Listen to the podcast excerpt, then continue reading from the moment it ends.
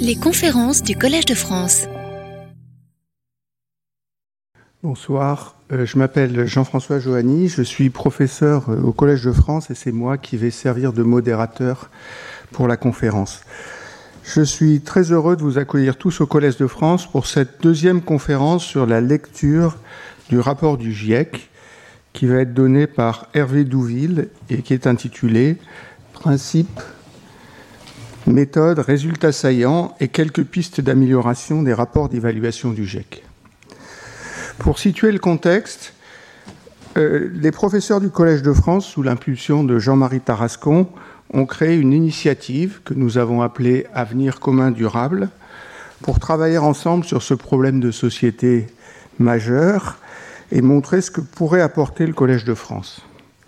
Cela a permis de créer une chaire annuelle au Collège de France de lancer des appels à projets pour financer des recherches et d'organiser des colloques et des cycles conférences comme celle de ce soir sur la lecture du rapport du GIEC qui sont organisés par Dario Montovani. Le rapport du GIEC est organisé en rapport des trois groupes de travail qui s'appellent base physique du changement climatique, impact, adaptation et vulnérabilité et atténuation du changement climatique. Après la première conférence générale, le cycle de conférences reprend les trois rapports des groupes de travail et nous commençons donc ce soir par les bases physiques du changement climatique. Hervé Douville est chercheur au Centre national de recherche météorologique, qui est un laboratoire commun entre le CNRS et Météo France, ce laboratoire a l'ambition d'être un laboratoire majeur de la recherche environnementale mondiale. En tout cas, c'est ce qu'affirme son site web.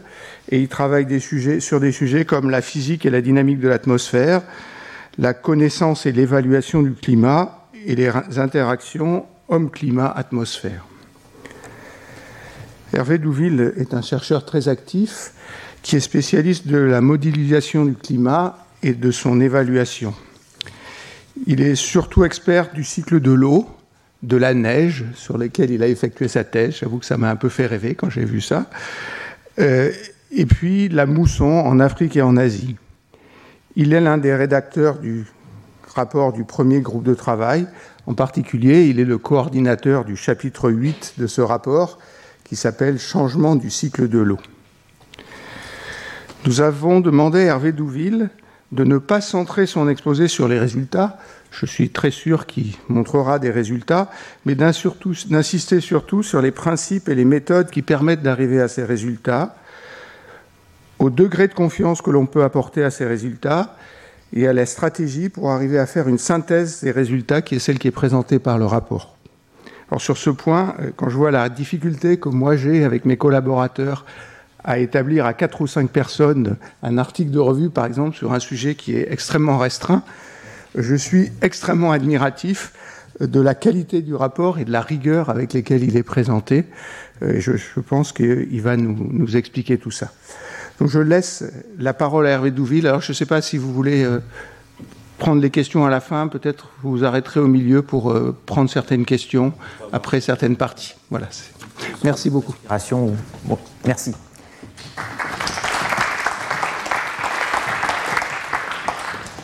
Donc euh, bonjour, merci au professeur Montovani et au professeur Joanny pour leur invitation. C'est un plaisir d'être là parmi vous et merci à, vous toutes et tous pour euh, votre curiosité. Donc en effet, j'ai eu le, privilège, mais aussi la, lourde tâche de contribuer au sixième rapport du GIEC euh, sur un chapitre inédit du premier groupe de travail, puisque c'était la première fois que nous avions, nous avions un chapitre dédié à l'eau. Jusqu'ici, l'eau était essentiellement traitée sous l'angle des impacts, donc au sein du second groupe de travail, et d'ailleurs, pour ceux qui sont intéressés par ces impacts, vous avez un chapitre 4 au sein du rapport du deuxième groupe de travail qui est dédié donc aux ressources en eau. Euh, alors, euh, j'ai donc fait, euh, à l'occasion de cet exercice, de ce sixième exercice du GIEC, partie des, experts. Et je me suis demandé, mais c'est quoi finalement un expert? Alors, il y, a un dicton populaire dont je n'ai pas pu trouver la source qui dit que ce sont des gens qui en connaissent énormément sur très peu de choses. Et, c'est pour ça que nous sommes finalement de nombreux experts à participer au GIEC. Par ailleurs, nous sommes bénévoles et nous ne sommes pas obligés de rempiler. Nous, signons pour un cycle et une grande partie des auteurs est renouvelée. Par exemple, pour le sixième rapport, il y avait à peu près 60% de, de, renouvellement chez les auteurs. alors, ce dicton populaire cache peut-être quand même une, triste réalité, c'est que les experts, pardon, je vais y arriver, alors ici, il s'agit plutôt de l'information sanitaire, hein, donc liée par exemple à la, crise de Covid. Mais les experts n'ont pas forcément très bonne presse en France, puisque vous voyez que les Français ont plutôt moins confiance dans les experts que euh, nos collègues euh, allemands ou, anglais. Et c'est une question qui est peut-être posée aux sciences humaines autant qu'aux scientifiques de savoir pourquoi. Mais en tout cas, ce que nous a appris la crise sanitaire, c'est que les débats entre experts n'ont peut-être pas à se tenir euh, devant les médias, mais justement à trouver des instances pour essayer d'établir un consensus. C'est un, petit peu l'objet du GIEC, justement, d'avoir ces débats en interne, mais de manière transparente, de manière à proposer une information relativement consensuelle qui, pour autant, ne fait pas l'impasse sur les incertitudes, et je vais insister là-dessus. Alors il y a d'autres définitions plus sérieuses des experts. Moi, celle peut-être qui me plaît euh, beaucoup, c'est celle de médiateur entre la réalité et la politique. Euh, mais vous voyez que l'expert, par exemple, vu de la Commission européenne, est là pour légitimer finalement la prise de décision. Et d'ailleurs, que ce soit le rapport du corps ou le rapport du GIEC, vous voyez que ces rapports peuvent donner lieu à des interprétations sensiblement différentes et servir à légitimer des discours relativement contrastés. Euh, alors, l'expert ne sait pas tout et l'expert ne fait pas tout, notamment en matière de services climatiques, puisque aujourd'hui, alors ça, c'est typiquement un, diagramme comme euh, c'est en, pondre le GIEC, qui ne sont pas forcément toujours très lisibles, où vous voyez que l'expert est là. D'ailleurs, le GIEC fait ici preuve de modestie parce que l'expert n'est pas au-dessus de la littérature, et pourtant il doit, avoir, il doit surplomber la littérature, puisqu'il est là pour évaluer la littérature disponible sur un sujet. Et cette même littérature, elle couvre à la fois la compréhension des processus, les tendances qui sont présentes dans les observations et qui sont éventuellement attribuables aux activités humaines, et puis la modélisation qui sert à la fois à interpréter le climat du passé et éventuellement à se projeter dans l'avenir. Et vous voyez qu'une fois qu'on a fait cette évaluation, on produit une information brute qui est souvent décalée par rapport aux besoins des utilisateurs et des décideurs. Et donc il y a toute une phase d'interaction, de coproduction avec euh, les décideurs, c'est ce qu'on appelle aujourd'hui le domaine des services climatiques, pour arriver à une information pertinente. Et dans ce long processus, il ne faut pas oublier qu'il euh, y a des biais cognitifs et que euh, la prise de conscience des valeurs dans le processus scientifique est une première étape nécessaire pour éviter les préjugés et adapter au mieux la science aux besoins de la société. Et donc on a besoin aussi de travailler sous le regard euh, des sciences humaines, et c'est un petit peu aussi l'objet de ma démarche aujourd'hui. Donc mon exposé euh, parlera brièvement euh, du mandat du GIEC, mais vous avez déjà eu, peut-être certains d'entre vous ont eu la curiosité d'écouter Madame Depri qui a présenté les activités du GIEC de manière générale, donc je vais être assez bref. Et effectivement, insister surtout sur les méthodes, je ne serai pas exhaustif, hein. je parlerai notamment des modèles numériques de climat, qui sont la clé de voûte hein, à la fois pour l'interprétation du passé et la projection vers le futur. Et puis, euh, je passerai pas mal de temps sur le traitement des incertitudes. Euh, avant d'aborder quelques résultats saillants et puis euh, des pistes d'amélioration. Alors, à la fois en termes scientifiques, mais peut-être aussi en termes de communication, comment euh, communiquer au mieux les résultats du GIEC. Et je suis sûr que de ce point de vue-là, nous sommes perfectibles. Donc, le mandat du GIEC. donc, le GIEC est constitué de trois groupes de travail. je ne vais peut-être pas y revenir. Hein. et donc, le groupe 1 porte sur les bases physiques. Le GIEC n'est pas un laboratoire, donc. Hein. Il est là simplement comme lieu d'expertise collective visant à synthétiser les travaux menés dans les différents laboratoires du monde, et si possible les travaux les plus récents. Le GIEC n'a pas vocation à refaire une synthèse de tout ce qui a été publié sur le sujet, mais plutôt de la production euh, scientifique pardon, récente. Euh, alors je dis malgré quelques dérives, parce que j'ai vu de l'intérieur que certains auteurs sont tentés, lorsqu'un papier n'existe pas, un article n'existe pas, de le faire pendant l'exercice du GIEC. Euh, et ça, c'est une dérive qui peut être dangereuse. Il peut y avoir une tendance de certains auteurs, par exemple, à faire beaucoup d'autocitations, mais le bureau du GIEC est là pour être vigilant là-dessus, et en général, ce n'est pas un biais trop marqué. Euh, et donc, on travaille à dégager clairement des éléments qui relèvent d'un consensus, mais encore une fois, on va aussi identifier les limites à ce consensus, et je, vais beaucoup insister là-dessus. Euh, donc, le fonctionnement du GIEC est cyclique. Donc, j'ai travaillé à l'occasion du sixième cycle. Hein, et donc, je l'ai dit, tous les auteurs sont bénévoles, ce qui garantit une certaine indépendance. D'ailleurs, euh, le, budget du GIEC est très très limité, mais malgré tout, le GIEC dispose d'une unité technique qui, fournit un support important, par exemple pour la réalisation des figures, et puis d'une équipe de communication aussi qui aide les auteurs à formuler au mieux euh, leurs messages, notamment dans le résumé à l'intention des décideurs. Et donc, ce cycle est ponctué d'évaluation par nos pairs d'abord, puis pour le deuxième draft, d'évaluation aussi par des délégations gouvernementales qui sont elles-mêmes généralement constituées de scientifiques assez pointus dans le domaine. Et la session d'approbation se fait aussi en présence de ces délégations gouvernementales qui ne sont pas forcément un obstacle à la communication des résultats, mais euh, qui permettent parfois de proposer des pistes d'amélioration pour que les messages soient plus compréhensibles. Parfois, il y a une forme d'obstruction de certaines délégations les moins favorables à l'idée que l'homme est responsable du changement climatique et qu'il faille sortir relativement rapidement des énergies fossiles. Mais malgré tout, j'ai vécu la session d'approbation de l'intérieur et je peux dire que ces, délégations n'ont pas dénaturé euh, le contenu euh, du rapport. Euh, donc, ces rapports du GIEC ponctuent les négociations internationales autour du climat, avec notamment une COP 3 en 1997 qui avait vu l'avènement du protocole de Kyoto, qui ne concernait que les pays développés, qui s'engageaient à limiter leurs émissions. Et euh, ce protocole, vous le savez, a été ponctué d'un relatif échec, ce qui a mené en 2015 euh, à la COP 21, lors de, l'accord de Paris, à une approche totalement différente, où on essaie d'inclure toutes les parties prenantes, mais par contre, on part sur la démarche du, du volontariat, c'est-à-dire chaque pays euh, finalement, met sur la table ce qu'il peut faire en termes de réduction des émissions, et ensuite on fait des additions pour voir si le compte y est ou pas. Et euh, de manière à pouvoir euh, un petit peu évaluer ça de manière régulière, il y a ce qu'on appelle un inventaire global qui a lieu tous les 5 ans.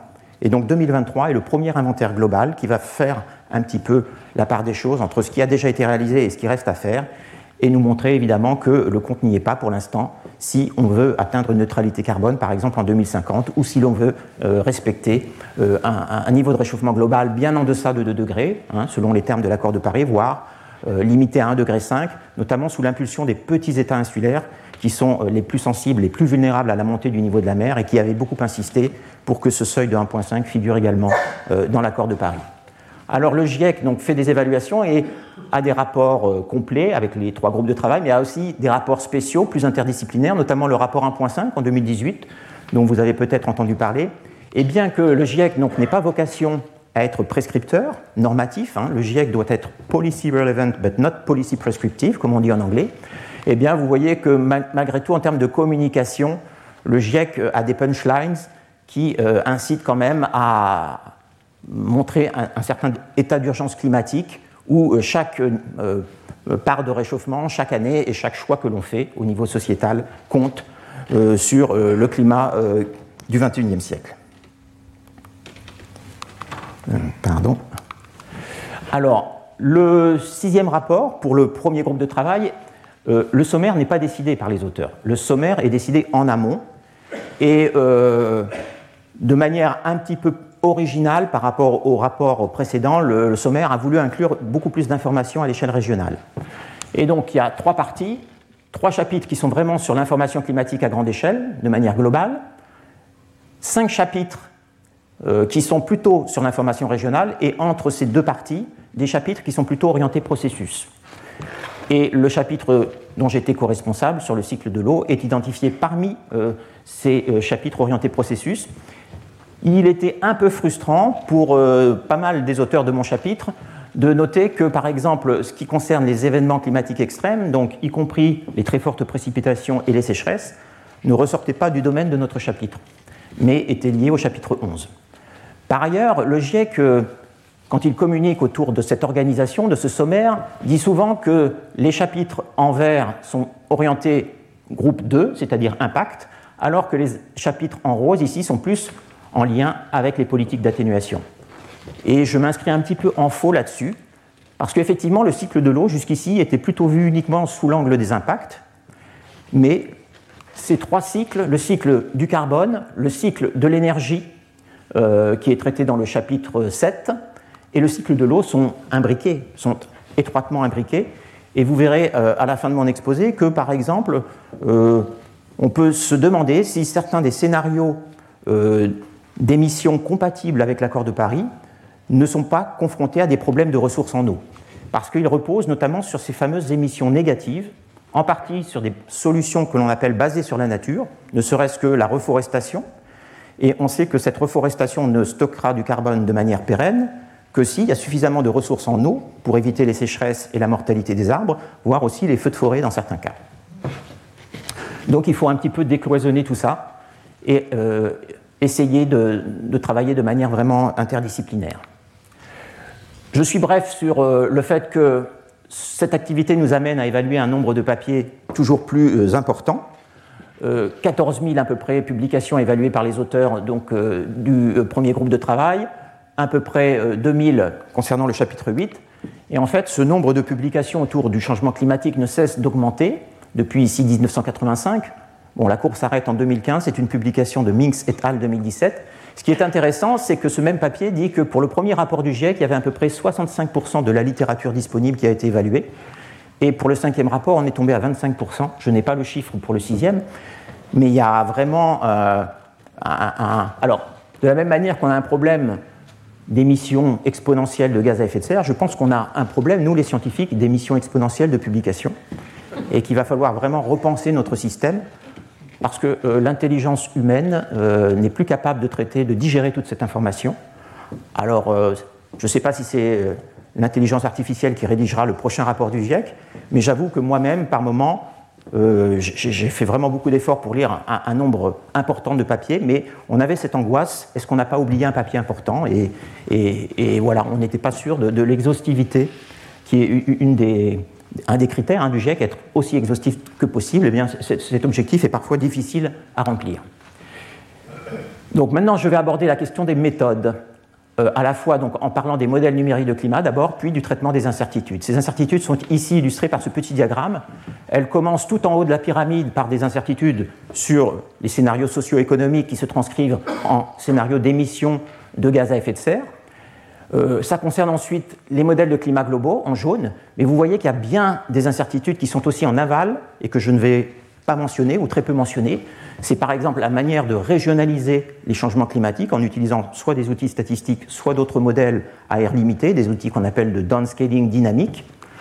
Et puis aussi, euh, en aval, les modèles euh, d'impact qui peuvent aussi être entachés d'incertitudes. Et aussi entre les deux, parfois, les méthodes de correction de biais des simulations climatiques qui rentrent euh, en entrée de ces modèles d'impact. Donc vous voyez, il y a vraiment une cascade d'incertitudes qui fait que même à scénario d'émission donnée, en aval, on peut avoir malgré tout des projections relativement incertaines, notamment à l'échelle régionale. Alors les modèles numériques de climat sont depuis euh, les années 50 euh, devenus la clé de voûte de la compréhension du climat, avec le développement en parallèle aussi de l'observation spatiale, hein, qui nous permet d'avoir une image globale vraiment euh, des changements en cours, même si euh, historiquement le recul n'est pas suffisamment profond parfois pour juger des évolutions à long terme. Ce que permettent les modèles de climat pour peu qu'on leur fasse confiance. Donc ces modèles de climat, euh, ils ont différents niveaux de complexité et ceux dont je vais parler ici, c'est ceux qui participent au fameux exercice CEMIP d'intercomparaison des modèles de climat. Mais en amont, vous avez des modèles de climat simplifiés des modèles de climat de complexité intermédiaire, les exercices CEMIP qui étaient basés historiquement, ça a commencé en 97, sur les premiers modèles de circulation générale couplés océan et atmosphère, et puis qui sont devenus aujourd'hui des modèles du système Terre parce qu'ils incluent d'autres couplages, notamment euh, avec par exemple les cycles biogéochimiques, et en premier lieu le cycle du carbone, voire aussi avec une chimie troposphérique simplifiée pour euh, paramétrer et pour modéliser l'effet, euh, par exemple, de la pollution atmosphérique et de, ce qu'on appelle, nous, euh, dans notre jargon, les aérosols anthropiques, c'est-à-dire ces particules fines qui viennent perturber le bilan radiatif euh, de la planète et qui ont pu, pendant longtemps, limiter le réchauffement lié à l'effet de serre additionnel en réfléchissant une partie du rayonnement solaire incident. Et puis on évolue aujourd'hui vers des modèles encore plus fins, à l'échelle kilométrique, mais euh, c'est une piste possible. Une autre piste déjà euh, utilisée, c'est de faire cette descente d'échelle avec des modèles à air limité moins coûteux sur le plan numérique.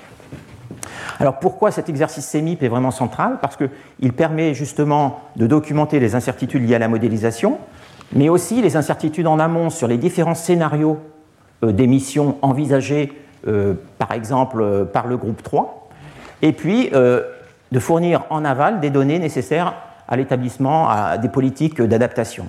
Et il y a une autre dimension qui, dont je parlerai brièvement à la fin de mon exposé, c'est ce qu'on peut appeler en anglais la remediation, ce qu'on a longtemps appelé la géo-ingénierie, mais que le GIEC rechigne à appeler géo-ingénierie aujourd'hui, et qui recouvre plusieurs techniques qui permettent soit euh, finalement d'aboutir à des émissions négatives de carbone en séquestrant une partie du carbone atmosphérique dans des réservoirs, soit euh, à modifier le bilan radiatif de la planète de manière délibérée, notamment avec les techniques de modification du rayonnement solaire qui consistent par exemple à injecter des poussières fines dans la stratosphère, c'est-à-dire la moyenne atmosphère, où ils auront des temps de résidence beaucoup plus élevés que dans la troposphère parce qu'ils ne seront pas lessivés notamment par les précipitations et pourront durablement perturber l'équilibre radiatif de la planète, limiter le réchauffement solaire incident et compenser une partie du réchauffement lié à l'effet de serre additionnel. Ces techniques, cette seconde catégorie de techniques n'est envisagée dans aucun des scénarios euh, considérés par le GIEC elle est par certains scientifiques considérée comme un plan B éventuel en cas d'emballement du système climatique, malgré tout. J'en parlerai.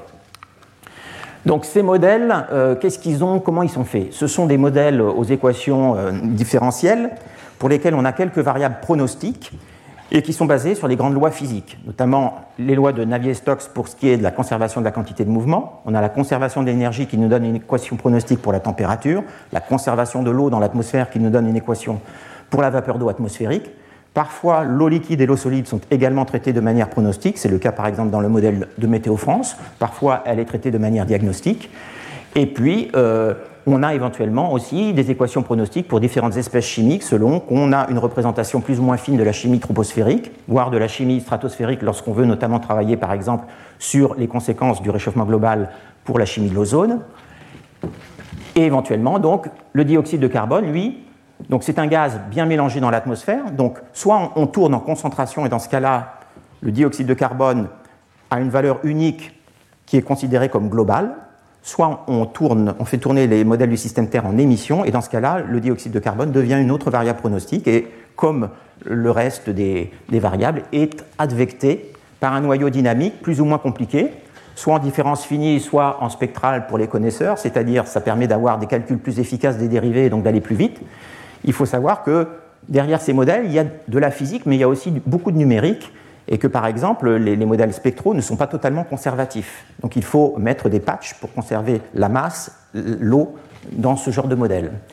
Et donc, sur une colonne verticale atmosphérique, on a toute la physique qui rentre en jeu, à la fois le rayonnement, mais aussi la représentation de processus sous mailles. Typiquement, ces mailles, dans le dernier exercice du GIEC, disons dans le dernier exercice CEMIP qui sous-tend l'évaluation du GIEC, pour être plus précis, elles étaient de l'ordre de 100 km de côté, avec euh, quand même une diversité d'un modèle à l'autre. Hein. Et donc il y a plein de processus qui ne sont pas représentés de manière explicite, ne serait-ce que les nuages. Euh, et donc il faut arriver à reproduire l'effet moyen de ces nuages au sein de la maille sur le climat local et sur les quantités qui sont advectées ensuite d'une maille à l'autre. De la même manière, en surface, il y a plein de processus sous-mailles qui ne sont pas euh, explicités, par exemple le relief, la végétation, qui a une distribution sous-maille, et euh, on essaie de tenir compte de cette diversité des processus pour euh, rendre compte un petit peu des interactions aussi entre les continents et l'atmosphère. alors, ces modèles ont, évolué selon deux lignes parallèles. D'une part, une complexité croissante. Hein, au départ, ce sont des modèles essentiellement atmosphériques euh, qui n'avaient pas de nuages ou dont les nuages étaient prescrits. Puis, on, a eu de plus en plus de composantes interactives, non seulement les nuages, mais par exemple la banquise ou les températures de surface de la mer.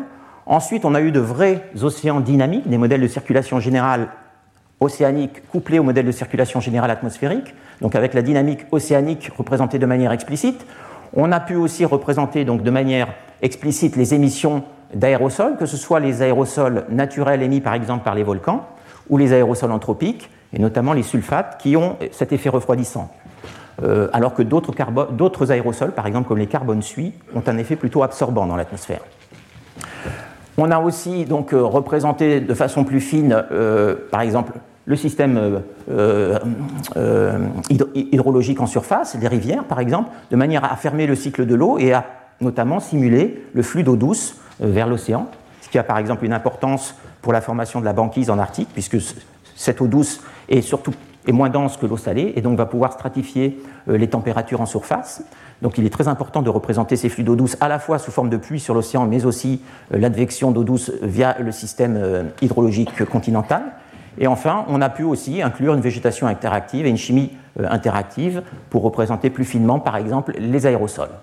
Donc en parallèle, on a eu une augmentation de la résolution spatiale, typiquement entre le premier rapport euh, du GIEC dans les années 90 où on était vers 500 km, vous voyez que pour l'AR4, donc c'était en 2007, la figure date un peu, hein, puisqu'elle est issue du, quatrième rapport du GIEC. On était déjà à 110 km. Donc aujourd'hui, on a même des, modèles globaux à 50 km, mais on n'a pas encore de modèles globaux kilométriques comme on en utilise pour faire de la prévision numérique du temps en raison du, coût pharaonique euh, des simulations. Alors comment on cale un modèle de climat? Je ne vais pas avoir le temps d'être très précis, mais en l'occurrence, je vais parler de la manière dont on a travaillé au CNRM pour le modèle qui a participé à l'exercice CMIP6, hein, qui a servi donc au, dernier rapport du GIEC. Donc c'est un papier de ma collègue Aurore Vaudoir. Donc on fait une calibration du modèle en trois étapes. D'abord, chaque module de la physique va être évalué sur une colonne atmosphérique. On prescrit des advections de température et d'humidité et on fait tourner uniquement la colonne atmosphérique, la physique sur la colonne atmosphérique, et ça nous permet de calibrer euh, finalement ces paramétrisations. micro sur la base d'études de cas ou sur la base de, campagnes de mesure. Ensuite, euh, on a une deuxième étape qui est de calibrer euh, le modèle atmosphérique complet ou le modèle océanique complet, tridimensionnel, mais toujours en mode offline, c'est-à-dire non couplé avec l'océan, par exemple, concernant l'atmosphère. Et donc, pour ce faire, on prescrit des températures surface de la mer observées et on fait en sorte ensuite de bien représenter, par exemple, le cycle de l'eau. Et une fois que on est satisfait de cette étape, on va à la dernière étape qui est la calibration du modèle couplé océan-atmosphère, qui est assez délicate parce qu'elle peut être très longue. Et vous voyez par exemple ici l'évolution de la température du globe en surface à partir d'une initialisation du système via les observations. Vous voyez qu'il y a un... Et sur la base de concentration de gaz à effet de serre pré-industriel. C'est ce qu'on appelle la simulation de contrôle dans notre jargon, la simulation avec des forçages pré-industriels. Et donc vous voyez qu'on a d'abord un, une espèce de dérive vers le froid, parce que le modèle n'est pas équilibré avec ce forçage radiatif. On a souvent ce qu'on appelle ce phénomène de cold start, et puis après on a des oscillations qui sont assez spécifiques à certains modèles, qui ont une forte variabilité multidécennale liée par exemple à ce qu'on appelle la circulation thermohaline dans l'Atlantique Nord, la fameuse AMOC, hein, et, dont certains euh, redoutent l'arrêt euh, en cas de réchauffement climatique. Donc une fois qu'on a stabilisé malgré ces oscillations d'une année sur l'autre hein, liées à la variabilité interne du système climatique, mais aussi à basse fréquence liées à ces phénomènes océaniques plus lents, eh ben, une fois qu'on a stabilisé la température du globe, on a terminé le spin-up et on peut démarrer des simulations historiques à différents points de départ de ce run de contrôle, dans lesquels on prescrit les concentrations, cette fois-ci observées depuis 1850, des gaz à effet de serre. Donc ça, ça nous amène pour l'exercice CMIP6 en 2014, et à partir de 2015, on branche là différents scénarios socio-économiques qui, qui sont traduits en termes d'émissions futures des gaz à effet de serre. Donc, il y a une question Peut-être? Non, j'ai cru. Non. Voilà, voilà un peu la démarche. Et donc, vous voyez que, on voit bien que, au départ, euh, l'évolution de la température va dépendre du point de départ. Mais finalement, si on regarde l'évolution à plus long terme, elle est relativement indépendante. Et donc, on a bien en faisant la moyenne de toutes ces simulations, on a bien la possibilité d'isoler la réponse du système au forçage anthropique. Et donc, par exemple, on peut comparer le réchauffement historique, cette fois-ci, de 1850 à 2014, c'est-à-dire piloté par des concentrations observées de gaz à effet de serre, mais aussi de poussière atmosphérique d'origine anthropique, les aérosols. On peut comparer cette évolution en rouge dans la dernière version du modèle du CNRM avec la version en bleu qui était la version précédente, qui avait servi pour le, rapport, euh, le cinquième rapport du GIEC. Et vous voyez que euh, les deux euh, modèles, euh, en moyenne sur toutes les réalisations, sont relativement compatibles avec l'évolution observée en noir de la température, malgré qu'ils aient une sensibilité climatique à l'équilibre très différente. C'est quoi cette sensibilité climatique à l'équilibre? C'est une des métriques principales que considère le GIEC, c'est quelle est la réponse à l'équilibre du système climatique lorsqu'on double la concentration de CO2 par rapport à la valeur préindustrielle, typiquement 275 parties par million et la valeur pré-industrielle. Et vous voyez que malgré que notre nouveau modèle est beaucoup plus sensible au CO2, il a, sur la période historique, une évolution tout à fait compatible avec les observations. Par contre, si on regarde par exemple l'évolution de la banquise, on voit que euh, l'ancien modèle semblait mieux reproduire euh, le déclin, le retrait abrupt de la banquise observé par satellite euh, depuis les années 80. Reste à savoir si dans ce déclin observé, c'est uniquement la réponse au forçage anthropique ou c'est en partie de la variabilité interne. Si c'est en partie de la variabilité interne, n'oubliez pas que la moyenne de toutes les réalisations, le trait rouge épais, n'a pas vocation à reproduire la tendance observée. Donc ça, c'est la question de la détection-attribution. Quelle est la part dans les tendances observées qui est liée aux activités humaines? Pour le réchauffement, on sait qu'aujourd'hui, c'est à peu près 100%. Pour d'autres variables à l'échelle plus régionale, ce n'est pas nécessairement 100%. Alors, un, graphique un peu compliqué dont je vais essayer de vous résumer l'esprit. Euh, comment on calibre nos modèles? C'est très important de voir que cette ECS, cette sensibilité climatique à l'équilibre, n'est pas un paramètre de calage des modèles.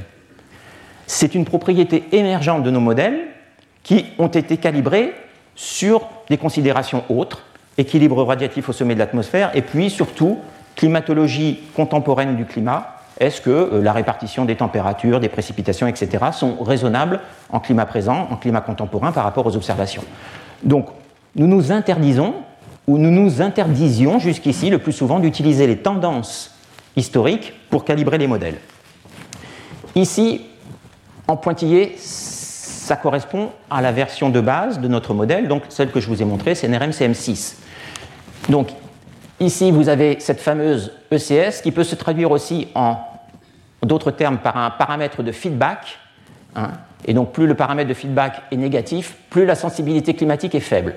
Donc vous voyez qu'ici, on retrouve que notre modèle a une sensibilité climatique de l'ordre de 4.9. Et sur l'axe des ordonnées, ici, vous avez une métrique qui mesure finalement les performances du modèle en climat présent sur quatre variables, dont les précipitations et la température notamment, mais aussi certains flux radiatifs.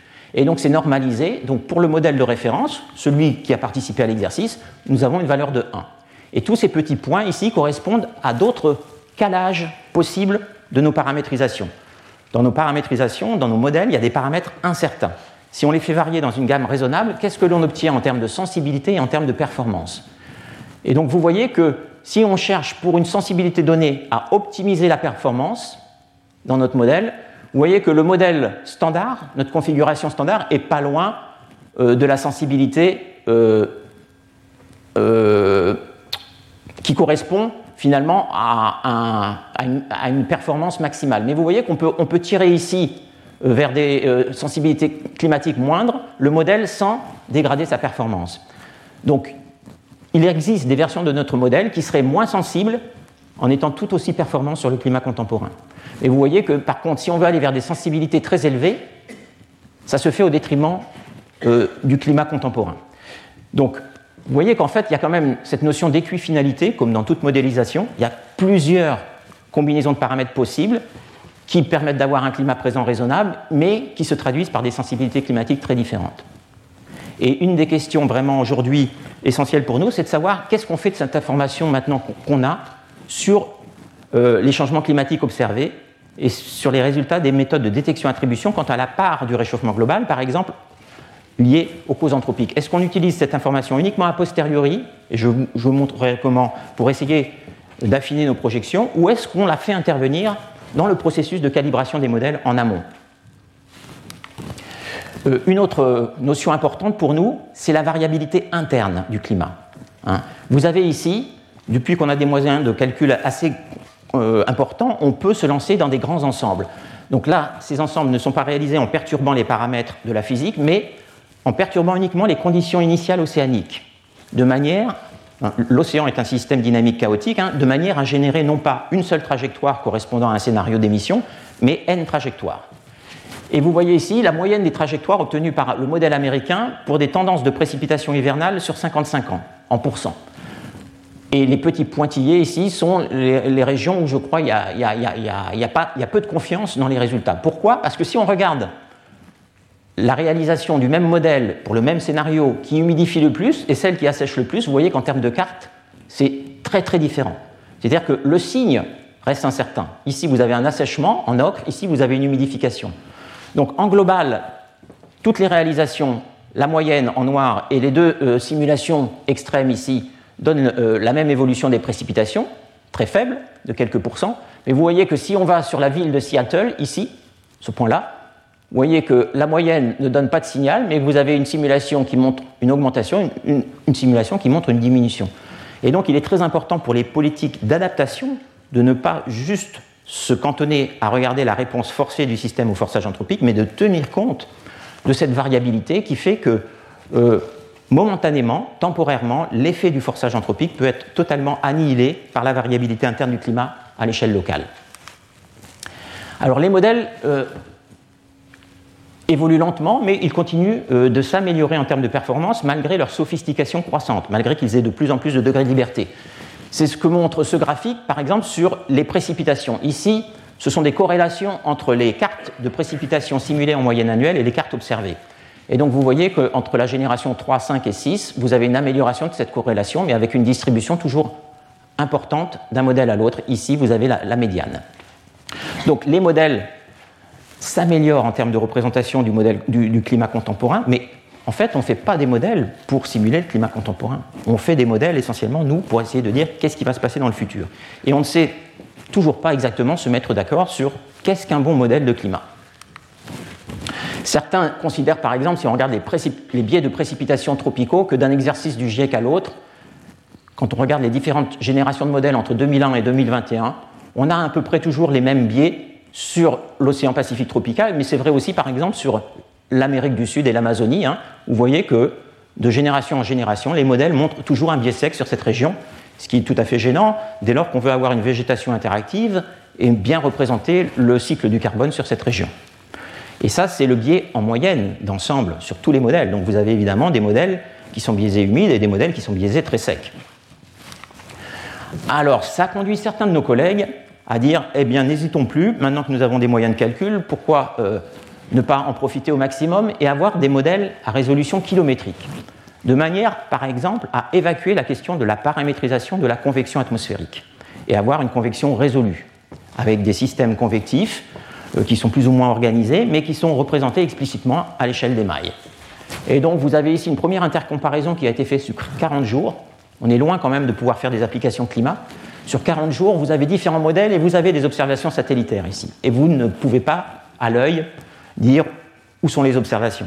Mais attention, c'est un petit peu le, Canada Dry de la modélisation climatique, c'est-à-dire ça ressemble à de l'alcool, mais c'est peut-être pas de l'alcool, parce que qu'est-ce qui nous prouve que malgré ce degré de réalisme euh, visuellement, euh, ces modèles auront une sensibilité au forçage anthropique qui sera euh, plus, plus fiable que celle des modèles globaux.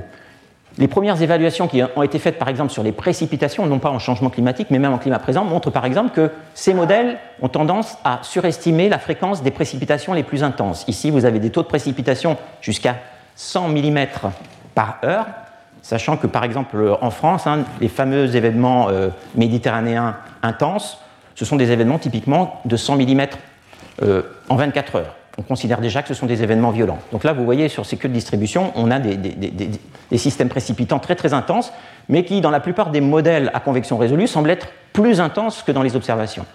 Donc voilà, plus haute résolution, ça permet de simuler explicitement certaines choses, par exemple des systèmes convectifs à mésoéchelle, des cyclones tropicaux, ça n'assure pas totalement le réalisme de ces structures et surtout le réalisme de leur sensibilité au forçage anthropique.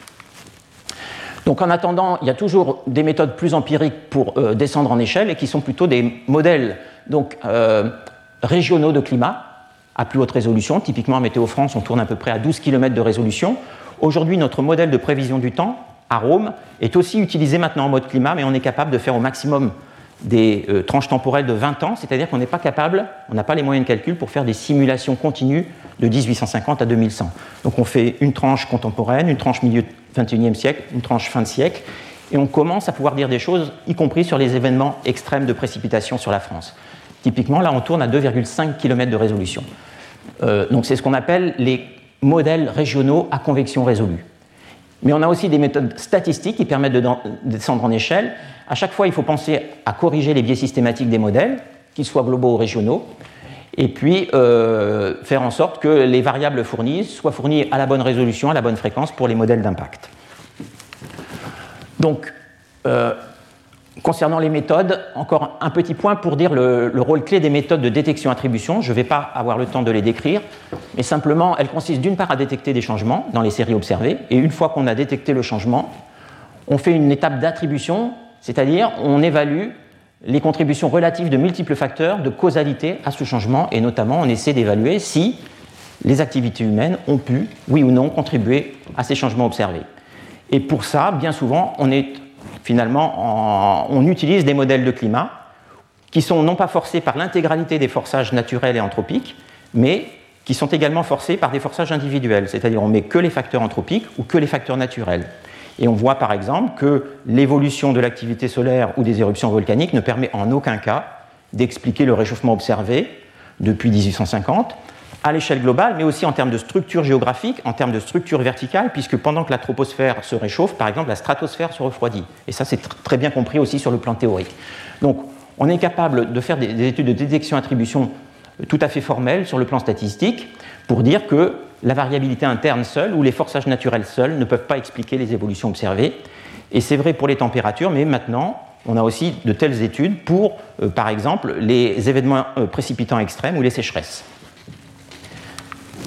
Euh, ma dernière slide pour dire qu'on a un, un, programme mondial de recherche sur le climat qui réfléchit beaucoup à l'évolution de notre discipline, et notamment à l'évolution des modèles, et qui est tiraillé entre différentes perspectives avec euh, certains chercheurs qui, comme moi, ne sont pas particulièrement fans des modèles à très haute résolution, parce qu'ils sont très gourmands, et que un de nos objectifs, c'est quand même d'être nous aussi exemplaires sur le fait de réduire nos émissions liées à nos activités professionnelles, donc ça passe par les voyages. Je viens en train en général quand je viens à Paris, mais ça passe aussi par la modélisation numérique en euh, cessant de vouloir euh, toujours utiliser les ordinateurs les plus performants et parfois d'être prétexte à l'industrie des supercalculateurs L'autre contradiction qu'il peut y avoir sur le développement de modèles plus fins, c'est que si ce sont des modèles plus lourds à utiliser parce qu'à beaucoup plus haute résolution, on n'est pas toujours suffisamment agile pour répondre à la demande des utilisateurs. Et c'est très compliqué de faire, par exemple, une expérience perturbée nouvelle parce que ça a un coût euh, souvent euh, pharaonique. Euh, je suis peut-être long. Il me reste combien de temps? 17h40 Non, ça devrait aller. Vous me suivez ou vous voulez faire une petite pause avec des questions? Je continue Je continue. Les incertitudes. Donc face aux incertitudes, euh, le GIEC, je vais vous le montrer, a, une, approche assez systémique, mais qui rend peut-être le, rapport parfois difficilement compréhensible. On va en parler. Donc, par exemple, ici, je prends le cas euh, du rapport spécial 1.5. Dans les médias, l'une des, ce qu'on appelle headline statement, donc l'une des, des conclusions essentielles du résumé à l'intention des décideurs a été reprise donc par de nombreux médias. Elle consiste à dire que l'élévation du niveau moyen de la mer est de 10% supplémentaire dans un scénario à 2 degrés de réchauffement par rapport à un scénario de 1,5 degré. Et si je vous demande, mais alors c'est quoi le réchauffement à 1,5 degré Certains d'entre vous seraient peut-être tentés de faire une petite règle de 3 et de dire que s'il y a 0,1 mètre de plus, 10 cm de plus, c'est peut-être hein, qu'à 1,5 degré, on est à 30 cm. Eh bien, si vous allez un peu plus loin, mais ce n'est pas en gras, c'est en fin, euh, dans le résumé à l'intention des décideurs, vous trouvez cette petite phrase très intéressante qui dit que pour 1,5 degré, selon l'estimation des chercheurs, des, experts, c'est entre 0,26 et 77. Euh, euh, entre 26 et 77 cm. Et moi, personnellement, je me demande qu'est-ce qui est le plus utile entre ces deux informations, sachant que les deux ont le même niveau de confiance. Niveau de confiance moyen.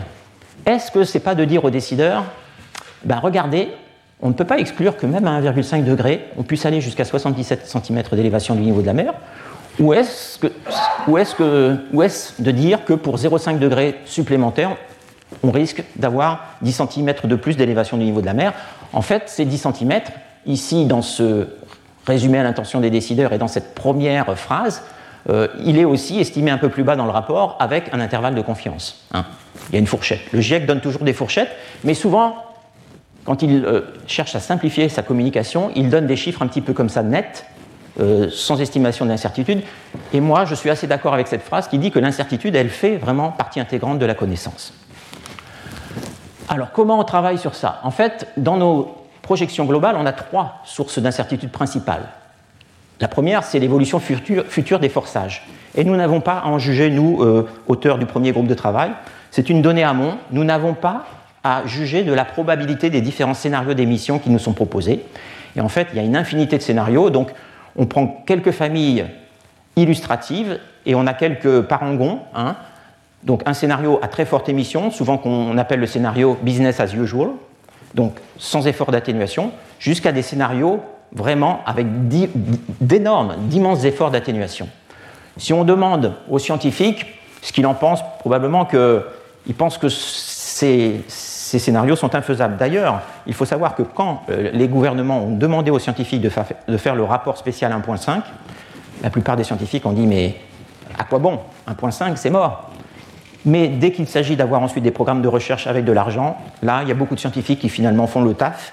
Et en fait, le rapport a été assez intéressant parce qu'il a montré à quel point, effectivement, ça allait être difficile de mettre en œuvre des scénarios qui soient compatibles avec un tel niveau de réchauffement. Donc ça, ce sont les forçages, c'est vraiment en amont du premier groupe de travail. Donc les, incertitudes dont j'ai déjà beaucoup parlé, c'est celles liées à la modélisation. Hein. Elles peuvent être soit structurelles, soit paramétriques. J'ai illustré un petit peu cette question des incertitudes paramétriques, c'est-à-dire il y a des paramètres incertains dans nos modèles, hein, qui ne sont pas des paramètres intégrés qui disent euh, quand on élève le taux de CO2, euh, on élève la température de temps. Non, ce sont des paramètres beaucoup plus orientés processus, mais qui ne sont pas toujours accessibles à l'observation, pardon, et donc on a quand même des, gammes possibles pour ces paramètres qui font qu'on a des incertitudes paramétriques. Ces incertitudes peuvent être carrément structurelles lorsque c'est la manière de représenter ces processus qui peut être remise en question. Et d'ailleurs, tous les modèles, c'est pour ça qu'on a besoin d'une diversité de modèles, tous les modèles ne traitent pas de la convection ou euh, de l'évaporation des plantes de la même manière. Et puis la troisième dont j'ai parlé rapidement, c'est la variabilité interne du climat. Alors, ici, ces trois sources sont euh, représentées sur la verticale pour trois horizons temporels. Ce qu'on appelle le court terme dans notre jargon, c'est-à-dire 2015-2024, le moyen terme, 2045-2054, et puis le long terme, une décennie allant de 2085 à 2094. Alors en fait, le GIEC ne considère pas exactement ces intervalles-là. Le GIEC utilise des intervalles de 20 ans. Mais peu importe, ça c'est une, une, figure dont nous nous sommes inspirés dans le chapitre 8 et qui a été produite par euh, Flavio Lehner ONK. Et donc, si je vous pose la question de savoir, par exemple, où est l'incertitude liée euh, au scénario d'émission, ça correspond à quelle colonne selon vous? Est-ce que quelqu'un a une idée? Bon, je vous donne la réponse. Donc, c'est la dernière colonne. Donc, les scénarios d'émission, ils pèsent peu sur l'évolution à court terme parce que le réchauffement, hein, euh, le réchauffement observé dépend des émissions cumulées de gaz à effet de serre.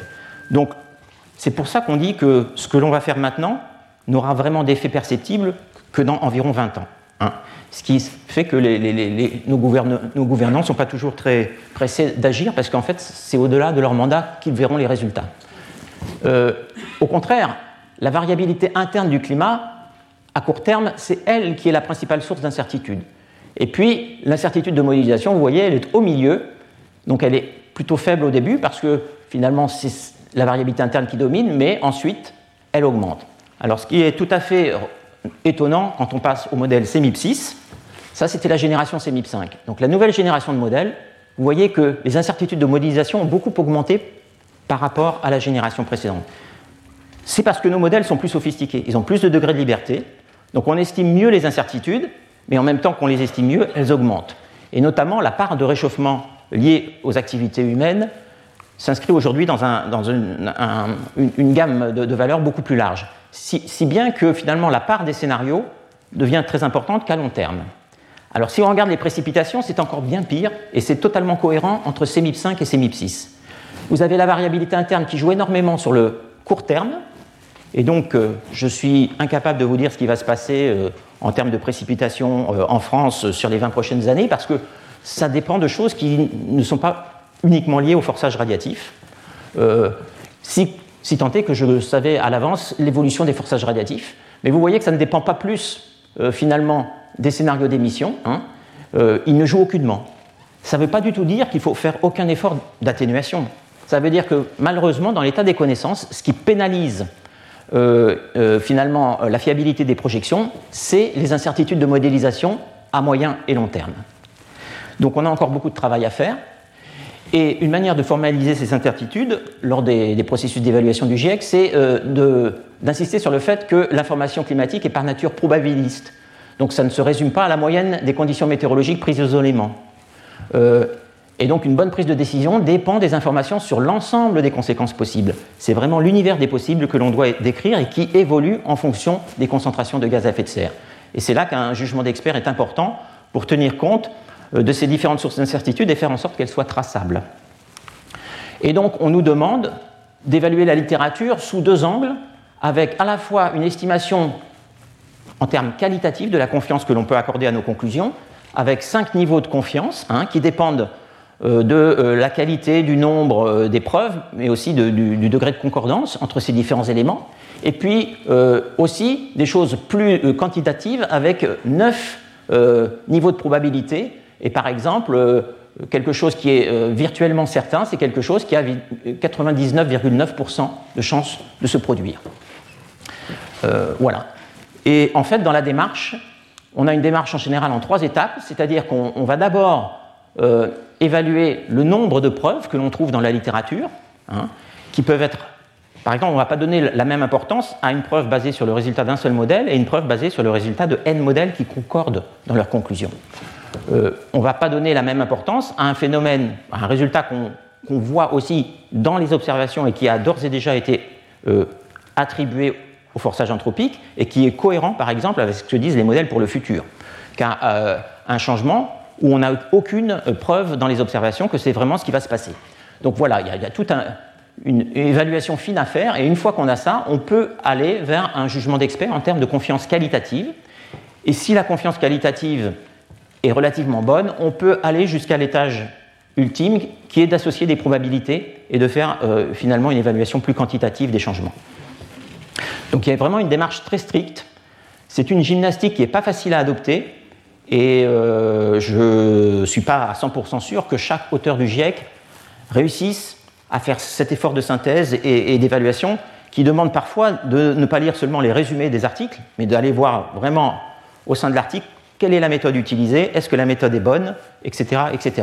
Et qui demande vraiment une grande rigueur dans l'évaluation des articles. Euh, alors une autre façon euh, aussi de, donner un niveau de confiance, c'est sur le plan graphique. Vous, savez probablement sur ces cartes, ça c'est des cartes extraites du cinquième rapport. Il y avait une philosophie, un principe qui consistait à, mettre des pointillés et des hachures sur ces cartes. Donc les pointillés, ce sont des pointillés qui soulignent les régions où euh, finalement le changement moyen sur la base de tous les modèles disponibles euh, est supérieur à deux écarts types de la variabilité interne. Donc je vous ai dit, hein, quand on fait un climat pré-industriel, euh, sans faire varier le forçage, vous avez de la variabilité intrinsèque au système climatique qui s'exprime, et donc c'est ce qu'on appelle la variabilité interne. Et donc quand les signaux que l'on détecte dans ensuite les projections sont au-delà de deux écarts types, et qu'il y a au moins 90% des modèles qui sont d'accord sur le signe de l'anomalie, c'est-à-dire qu'il y a 90% des modèles qui sont d'accord avec l'anomalie moyenne multimodèle en termes de signes, dans ce cas-là, on met des pointillés. Et donc vous voyez que Là, c'est un scénario à forte euh, atténuation, intermédiaire et à faible atténuation. Donc là, on a un réchauffement global plus marqué. Et vous voyez que concernant ici les changements de nébulosité, vous avez beaucoup plus de pointillés parce qu'effectivement, vous avez un rapport signal sur bruit qui s'améliore et donc vous êtes capable de dire que vous avez pas mal de régions où la nébulosité diminue, notamment autour du, bassin méditerranéen, en réponse au forçage anthropique. Mais euh, vous avez aussi donc des hachures qui sont les régions où euh, soit euh, la moyenne, l'anomalie moyenne est inférieure à un écart type de la variabilité interne, ou alors les modèles sont en faible accord, c'est-à-dire qu'il y a moins de 90% des modèles qui sont d'accord sur le signe. Et pour le sixième rapport du GIEC, on a trouvé que cette façon de faire était un, peu ambiguë, parce qu'en fait, sur le plan graphique, on pouvait trouver des régions qui étaient assurées, par exemple ici sur le Sahel, où en fait peuvent se cacher derrière euh, ces, moyennes d'ensemble très faibles des euh, situations très contrastées où certains modèles disent que la nébulosité va fortement augmenter et certains disent qu'elle va, euh, va fortement diminuer. Pardon. Et donc, je pense qu'il était important d'attirer l'attention sur ces scénarios, sur ces, projections où en fait on peut avoir des changements importants, mais qui, lorsqu'on les moyenne, finalement paraissent très faibles. C'est la raison pour laquelle, dans le sixième rapport, on a changé de stratégie, on a complètement changé notre fusil d'épaule. Donc, attention à l'interprétation de ces hachures et de ces pointillés euh, lorsque vous passez d'un rapport du GIEC à l'autre. Ici, lorsqu'il n'y a aucun, euh, aucun, aucun, aucune hachure, en fait, juste des couleurs, c'est qu'on a un changement robuste. C'est-à-dire, à la fois, il est supérieur à un écart type, non plus deux, de la variabilité interne, et il est trouvé dans plus de 90% des modèles. Et vous avez des hachures lorsque finalement ce n'est pas significatif ou pas robuste, mais lorsque vous avez finalement des signaux contradictoires, c'est-à-dire de forts signaux mais contradictoires, donc des signaux qui peuvent dépasser un écart type mais dont le signe est en désaccord, vous, vous mettez ici les doubles hachures. Et vous voyez que dans, le cas des précipitations ici saisonnières pour un scénario médian, vous n'avez quasiment pas de, double hachure, donc vous n'avez pas, fort heureusement, de signaux trop contradictoires. Par contre, vous voyez qu'il y a des hachures partout, c'est-à-dire qu'en fait, dans tous les cas, euh, il y a tellement de dispersion entre les modèles que euh, finalement, on n'a pas une confiance forte euh, dans les changements que l'on montre. Et pour vous dire que ces questions-là ne sont pas triviales et pas simples, en fait, les auteurs de mon chapitre n'ont pas accepté de de finalement d'utiliser ce protocole dans les cartes de notre chapitre. Ils ont trouvé que ça allait complètement discréditer tout ce que l'on pouvait dire en termes de conclusion générale, et ils n'étaient pas à l'aise avec l'idée qu'on allait présenter des cartes totalement assurées, sur lesquelles finalement la moyenne d'ensemble a une confiance très limitée. Ce que j'ai regretté moi personnellement, mais en fait, on a simplement, nous, indiqué le faible niveau d'accord avec des hachures, et au lieu de prendre 90% pour l'accord des modèles, on a pris 80% de manière à pouvoir faire apparaître des régions ici sans aucune hachure où on a quand même plus confiance dans le signe des anomalies, par exemple une humidification ici hein, des hautes latitudes, notamment en hiver, au printemps et même à l'automne. Donc augmentation des pluies aux hautes latitudes, augmentation des pluies aussi sur la zone de convergence intertropicale, notamment sur le Pacifique, et puis diminution des pluies dans les subtropiques, avec, vous voyez, quand même des niveaux de confiance relativement élevés, notamment en été, voire en hiver ici sur le nord du Maghreb, euh, à l'assèchement. Donc voilà, euh, je vais peut-être passer sur les incertitudes profondes, qui sont un autre type d'incertitude qui ajoute un petit peu euh, d'incompréhension potentielle au rapport du GIEC, mais qui permettent par exemple de dire qu'on ne peut pas totalement exclure que l'élévation du niveau de la mer soit bien au-delà de ce que racontent la plupart des scénarios, mais puisse aller jusqu'à 5 mètres en 2150 parce qu'il y a des risques de déstabilisation des calottes polaires, notamment la calotte groenlandaise voire la calotte euh, ouest antarctique, et que ces mécanismes euh, là sont toujours représentés de manière un peu empirique dans nos modèles. Il y a pas forcément, d'ailleurs, les modèles de calotte ne sont pas forcément des modèles couplés au modèle du système Terre, ça peut être des modèles d'impact qui fonctionnent de manière asynchrone, donc en aval de nos modélisations climatiques. Mais euh, voilà, je pense qu'il est très important de dire ce qu'on ne peut pas exclure dans l'état actuel des connaissances et pas uniquement de communiquer de manière traditionnelle sur les scénarios. Alors, est-ce que j'ai un peu de temps pour les résultats? Oui, je pense quand même. Et puis ensuite, je parlerai des pistes d'amélioration. Donc, première chose, le réchauffement observé. Alors, ça date déjà un peu, hein, et le rapport de synthèse du GIEC. Euh, alors, cette figure, euh, voilà, elle est tirée du. J'ai un trou de mémoire. Non, elle est tirée du rapport de synthèse. Donc, elle, va jusqu'en 2020, où on a un réchauffement de 1,26 degrés par rapport à une période de référence qui, généralement, voilà, est la période 1850-1900 considérée comme la période pré-industrielle. Alors d'ailleurs, petite parenthèse, les pays du Sud ne sont pas très satisfaits avec ça.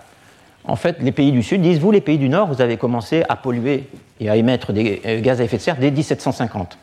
Et donc là, vous êtes en train de nous gratter 100 euh, années de responsabilité sur les émissions cumulées. Bon, ils ont raison, c'est vrai, mais ça reste marginal par rapport à ce qui, euh, ce, qui, a été émis ensuite. Et puis surtout, ça rendrait nos simulations encore plus coûteuses si on devait les démarrer dès 1750. Et les reconstructions aussi des forçages, que ce soit volcaniques ou les forçages anthropiques, est aussi moins bonne avant 1850. Donc on démarre nos simulations en 1850, hein, à partir de, simulations et d'équilibre pré-industriel. Et là, on parle d'observation. Hein. Là, c'est pareil, sur les observations, elles sont quand même plus fiables sur cette période. Euh, vous voyez qu'on a euh, quatre jeux d'observation qui disent à peu près la même chose. C'est-à-dire que pendant longtemps, le, réchauffement était relativement limité. Et on, sait pourquoi. Hein. On sait que c'est en grande partie du fait, encore une fois, de la pollution atmosphérique des pays du Nord, qui a émis des poussières fines qui ont réfléchi une partie du rayonnement solaire et qui ont contribué à masquer en partie euh, l'effet de serre additionnel lié aux émissions de gaz à effet de serre anthropique. Mais vous voyez que depuis qu'on a fait des efforts, notamment euh, de dépollution dans les pays du Nord, Amérique du Nord et Europe, on a vraiment une accélération du réchauffement sous l'effet conjoint d'une accumulation de gaz à effet de serre d'origine anthropique dans l'atmosphère et d'une atmosphère plus transparente, plus propre, euh, du fait des efforts de dépollution. Et donc vous voyez qu'on est sur un rythme de réchauffement de l'ordre de 0,2 degrés par décennie aujourd'hui en global. Si on regarde la France, on est à 0,36, si je devais aller à deux chiffres après la virgule, euh, euh, degrés par décennie de réchauffement sur la France. Et donc, autant que que le, niveau absolu du réchauffement, c'est aussi le rythme qui est très important pour l'adaptation, l'adaptation des sociétés, mais aussi de certains écosystèmes. Par exemple, des arbres qui, contrairement aux hommes ou aux animaux, n'ont pas la possibilité de migrer rapidement. Donc, le réchauffement global, euh, il était identifié sur la décennie 2011-2020 puisqu'en général, on parle du réchauffement sur une période relativement longue par rapport à une période de référence, donc à 1,1. En fait, sur les continents, il est amplifié, et il est déjà de 1,6, et sur la France, on est proche de la moyenne globale continentale, on est à 1,7. Euh, euh, et donc, euh, sur la France, on a quelque chose qui est plus rapide. Alors, ça, ça illustre justement l'étape d'attribution, c'est-à-dire que si on fait tourner nos modèles uniquement avec les forçages solaires et volcaniques, c'est-à-dire les forçages naturels, en moyenne, on a cette courbe en vert qui ne montre pas de réchauffement sur le long terme. Alors, on a toute une dispersion autour de cette moyenne qui est liée à la variabilité interne du climat. C'est-à-dire, si on fait une deuxième réalisation avec le même modèle, on ne va pas exactement simuler la même trajectoire de la température du globe. Et vous voyez qu'on a aussi des pics de refroidissement, par exemple lors du dernier événement volcanique majeur, l'éruption du Pinatubo en 1991. Donc le système répond bien à des forçages euh, naturels, mais en l'absence de forçage anthropique, on ne voit pas émerger le réchauffement global. Lorsqu'on met à la fois les forçages naturels et les forçages anthropiques, c'est sur la courbe en marron, et là on retrouve euh, quelque chose de proche des observations en noir. Et donc c'est sur cette base que l'on peut dire que finalement l'intégralité du réchauffement observé est liée aux activités humaines. Alors je vous ai dit que l'étape d'attribution, elle fonctionne aussi maintenant sur d'autres variables que la température, et notamment concernant le cycle de l'eau. Vous avez depuis 1950 euh, des séries qui nous permettent dans certaines régions de témoigner à la fois de tendance donc, à l'augmentation des événements euh, extrêmes de précipitation dans la plupart des régions, et avec un niveau de confiance concernant euh, la, contribution des activités humaines qui est marqué ici par des, points à l'intérieur des, hexagones. Donc ces hexagones correspondent à des régions vraiment idéalisées, hein, puisque vous voyez que sur l'Europe, en fait, on a trois régions. L'Europe du Nord, en fait, c'est celle-ci. Alors, j'ai contribué à renommer cette région parce qu'avant elle s'appelait l'Europe centrale. Et moi étant originaire de Normandie, je, trouvais ça un peu bizarre. Donc maintenant c'est Western and Central Europe. Et puis euh, la Méditerranée. Et donc vous voyez que sur les fortes pluies, par exemple, euh, ben, pour l'instant, alors en gris, on n'a pas suffisamment de papier, pas suffisamment d'études, pas suffisamment d'observations pour dire quoi que ce soit. Mais lorsqu'on est en blanc ici, on a des études, on a des observations et on ne peut toujours pas conclure. Et en fait, c'est lié au fait que cette région est relativement vaste et contient non seulement la France, mais d'autres régions, notamment le nord du Maghreb, l'Espagne et l'Italie, où, pour des raisons dynamiques, il semble que la fréquence de ces événements très précipitants va diminuer. Et malgré le fait que théoriquement on s'attend à des événements intenses, plus intenses en, lien avec la relation de Clausius-Clapeyron qui nous donne le contenu maximum de vapeur d'eau de l'atmosphère, qui augmente de façon exponentielle avec la température, hein, typiquement 7% de contenu en eau maximum supplémentaire pour chaque degré de réchauffement, eh bien vous voyez que cet effet thermodynamique n'est pas encore perceptible sur l'ensemble euh, des régions méditerranéennes parce qu'il est peut-être en partie contrecarré par des effets dynamiques. Mais en fait, sur la France, euh, mon collègue Aurélien Rive a d'ores et déjà montré que dans le sud-est de la France, si on regarde le maximum annuel de précipitations ou le maximum en automne, puisque les événements sévenols, les événements méditerranéens ont surtout lieu à cette saison-là, eh bien on voit déjà une tendance à la hausse et qui est d'ailleurs assez cohérente avec le réchauffement observé sur la région. Concernant les sécheresses, il y a moins d'évidence, mais là où on a des, tendances observées, c'est généralement euh, à la hausse des sécheresses, hein, en ocre, donc plus de sécheresses, et ça concerne évidemment la Méditerranée, mais aussi euh, l'Europe de l'Ouest et centrale, avec des niveaux de confiance concernant le rôle de l'homme qui est plus important concernant la Méditerranée.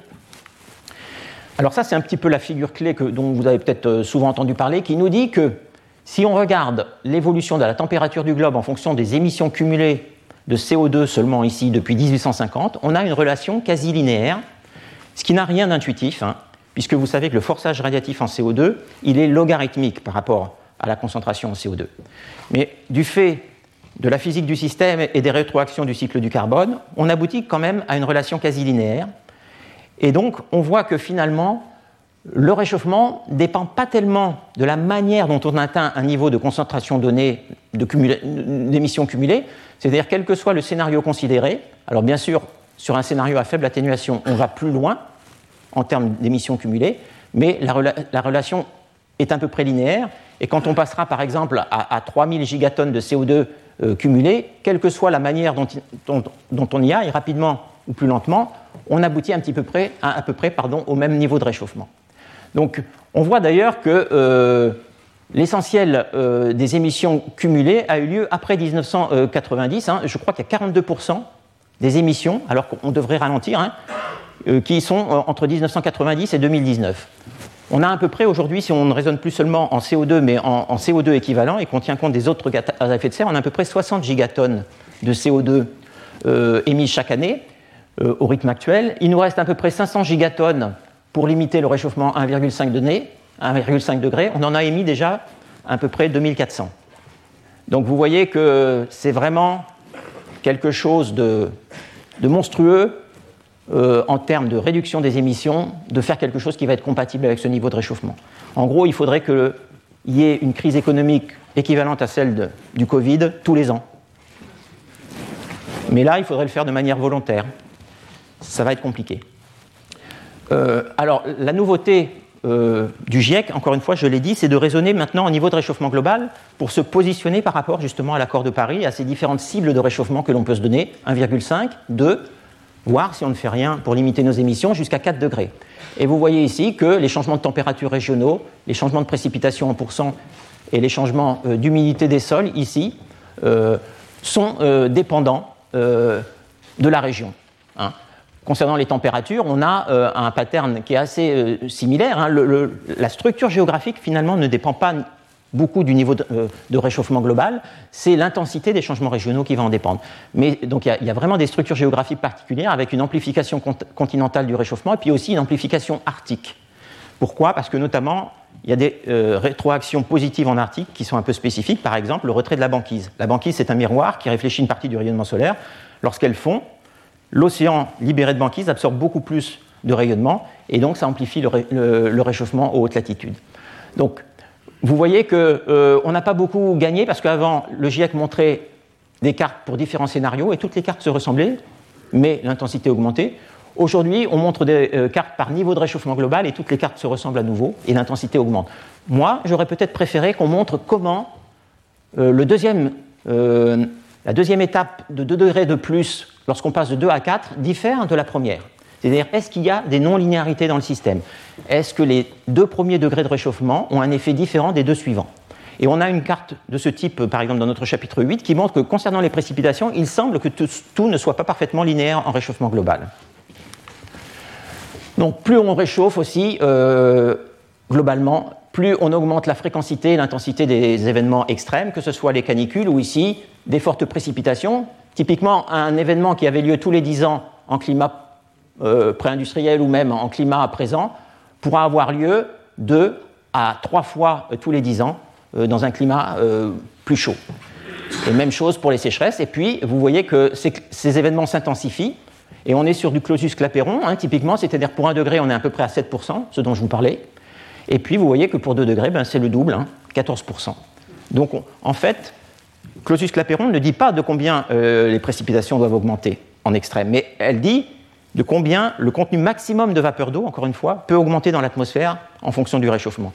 Et ces précipitations extrêmes sont justement des situations météorologiques où finalement l'atmosphère va mobiliser quasiment tout son potentiel de rétention d'eau euh, en termes de précipitations intenses.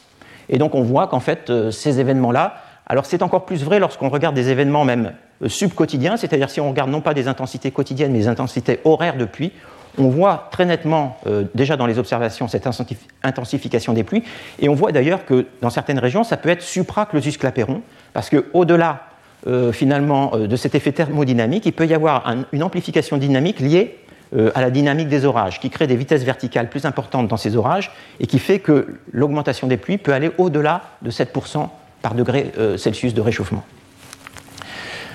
Dans le chapitre 8, on a voulu aussi insister sur le fait que la variabilité du cycle de l'eau allait augmenter. Donc le, premier message, c'est intensification globale du cycle de l'eau, mais c'est aussi augmentation de la variabilité, notamment d'une année sur l'autre. Donc là, on fonctionne toujours en fonction du euh, réchauffement global simulé, et on regarde en ordonnée des changements en pourcent moyennés sur 20 ans, et ça concerne les tropiques en été, donc ça va concerner notamment les climats de mousson, hein, qui correspondent à des régions très peuplées, que ce soit donc en Afrique de l'Ouest, sur le Sahel, ou euh, dans le sud de l'Asie. Et vous voyez que si on regarde d'abord l'eau précipitable, hein, ce qu'on appelle l'eau précipitable, c'est essentiellement le contenu en vapeur d'eau de l'atmosphère. Vous voyez, donc on retrouve cette relation de Clausius-Clapeyron avec typiquement pour 2 degrés 14%. Et puis ça augmente de façon quasi linéaire. Vous voyez que par contre, quand on regarde les précipitations en moyenne annuelle ou le ruissellement en moyenne annuelle, le taux d'augmentation est très inférieur par rapport à l'augmentation euh, de l'eau précipitable. Ce qui explique qu'on a un ralentissement de cycle de l'eau. On a une intensification du cycle de l'eau, mais certains scientifiques parlent d'accélération. Je ne suis pas d'accord avec cette sémantique parce qu'en en fait, il va pleuvoir plus fort mais moins souvent. Et en fait, on a plutôt un ralentissement du cycle de l'eau. Alors, le ruissellement augmente plus que les précipitations parce que les précipitations sont plus intenses. Donc, le taux euh, d'infiltration diminue. Et donc, même à précipitation constante, avec des événements moins fréquents mais plus intenses, on peut faire plus d'inondations. Et puis, ce qui est très inquiétant, c'est qu'en termes de variabilité, vous voyez que la variabilité des précipitations en rouge ou celle du ruissellement en bleu augmente beaucoup plus fortement que la moyenne. Et donc, encore une fois, et ça, c'est corrigé de l'effet tendance hein, pour les matheux. C'est-à-dire que c'est vraiment de la variabilité d'une année sur l'autre. Et donc, on va avoir des ressources en eau beaucoup plus volatiles. Il faut vraiment tenir compte de ça.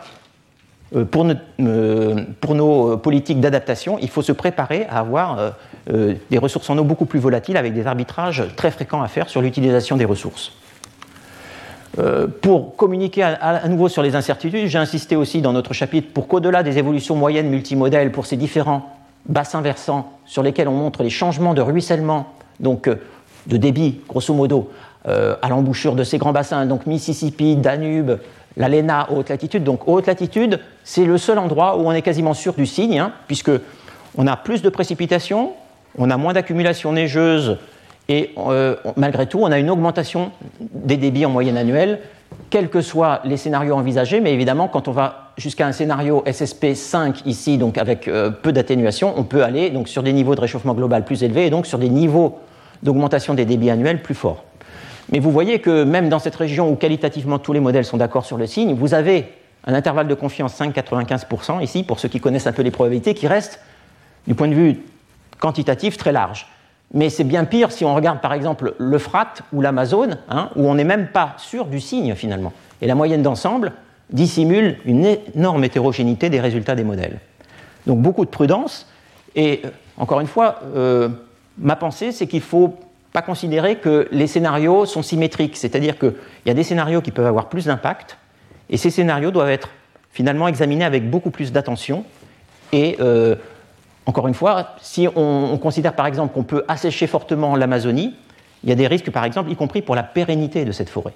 Et donc il faut examiner attentivement les modèles qui montrent de tels scénarios à l'assèchement pour voir si vraiment, par rapport à un scénario plus médian ou plus moyen, ils sont vraiment euh, peu crédibles ou pas.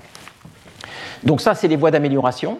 Et donc je vais passer directement sur l'étape qui consisterait à essayer de une espèce de fuite en avant technique avec des modèles de plus en plus coûteux et de plus en plus fins qui ont malgré tout montré leur intérêt, par exemple pour la prévision numérique du temps. Hein. si on a amélioré aussi nos scores de prévision, y compris à Météo France, c'est aussi parce qu'on utilise des modèles à plus haute résolution qui, par ailleurs, nous permettent d'assimiler aussi des observations spatiales à haute résolution.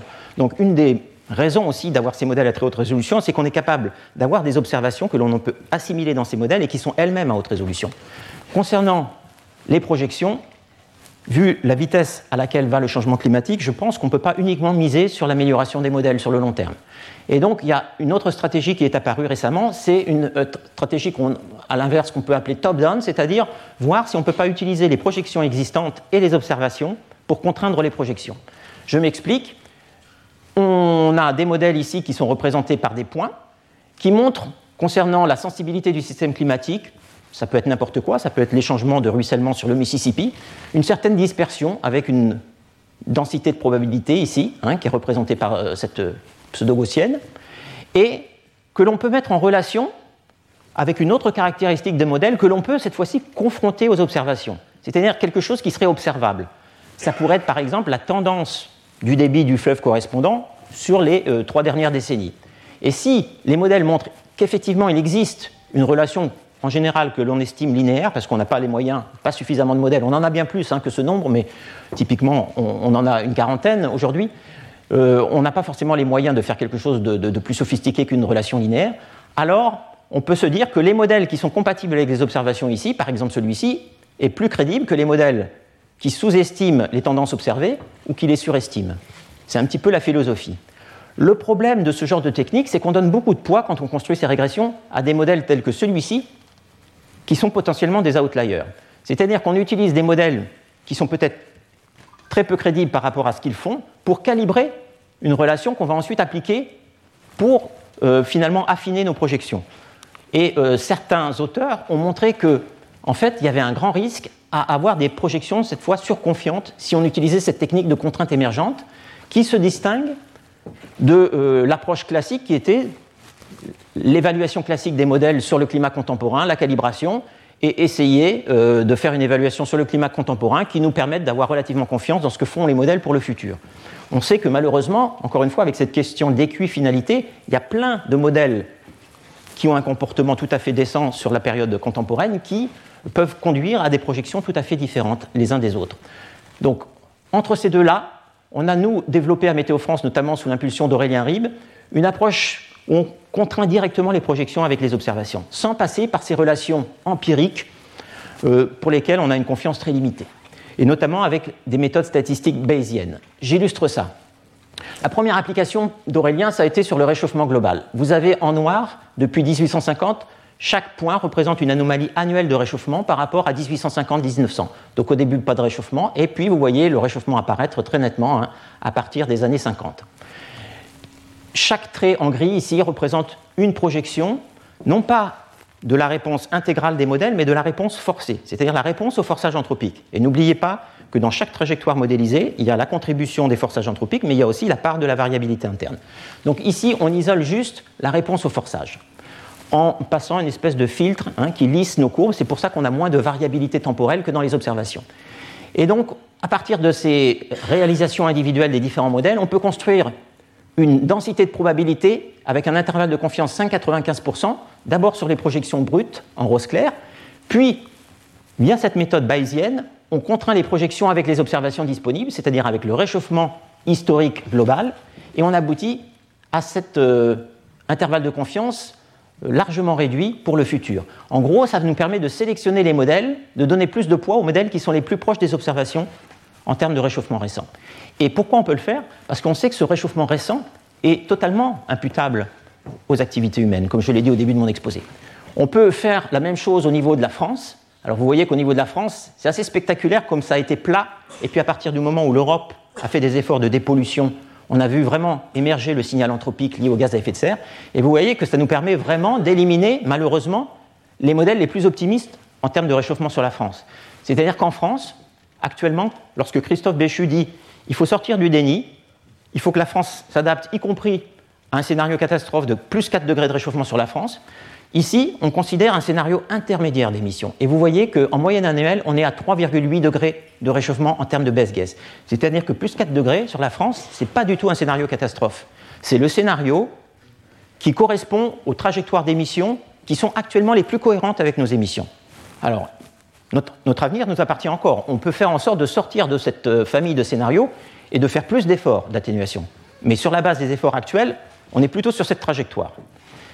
4 degrés, 3,8 en moyenne annuelle, avec là encore un intervalle de confiance, hein, ça peut aller plus loin. Hein. et euh, plus marqué en été qu'en hiver, plus marqué évidemment, si on fait un scénario SSP5 sans atténuation, on va jusqu'à 6,7 de réchauffement sur la France. On entre dans un monde totalement différent du monde contemporain. Et moi-même, je travaille plus sur le cycle de l'eau, et donc j'ai commencé à regarder l'humidité de l'air en surface. On a euh, les observations SYNOP qui permettent de mesurer la température du thermomètre mais aussi la température, ce qu'on appelle du thermomètre humide, et qui nous permet de diagnostiquer l'humidité relative de l'air en surface. Et on a des observations disponibles depuis 1973. Donc la série est un peu courte, mais elle suggère que depuis trois décennies, on a un assèchement très marqué dans les observations. Et vous voyez que les modèles CEMIP6 avaient une tendance à l'assèchement, mais très insuffisante par rapport aux observations. Et il y avait même certains modèles qui tendaient à humidifier en moyenne globale continentale ici. Hein. On n'est pas sur des choses régionales. Hein. Et donc, avec cette méthode euh, bayésienne, on contraint euh, les projections. Donc, on affine les projections, c'est-à-dire qu'on exclut désormais qu'il puisse y avoir humidification en surface, mais surtout, on tire la moyenne d'ensemble vers le bas. Et on peut se demander d'ailleurs si on n'est pas encore en deçà de ce que nous disent les observations. Voilà, je ne vais pas vous faire peur, mais euh, par ailleurs, le risque, hein, c'est le, produit des probabilités avec les impacts. Et donc, ce que nous dit le principe de responsabilité d'Ancionas, mais aussi Rowan Sutton nous a dit Mes amis du GIEC, arrêtez de communiquer uniquement sur les moyennes, regardez l'éventail des possibles et ne considérez pas, euh, ne passez pas par pertes et profits les scénarios à fort impact, mais à faible probabilité. Parce que vous ne pouvez pas totalement les exclure. Et effectivement, même un scénario très peu probable, s'il correspond à des impacts très élevés, doit, en termes de risque, évidemment être considéré. Et c'est quelque chose qu'on a commencé à faire dans l'AR6, mais de manière insuffisante à mon avis, et où on doit interagir peut-être avec les sciences humaines aussi. Alors, je finis sur la géo-ingénierie. Euh, de manière assez surprenante, le GIEC quand même est un peu manichéen sur la géo-ingénierie, il ne veut plus utiliser ce terme, et donc d'un côté, il y a des choses qui seraient tout à fait acceptables sur le plan euh, éthique, on va dire, par exemple d'essayer d'absorber plus de carbone euh, dans la végétation, par exemple, en reforestant certaines régions.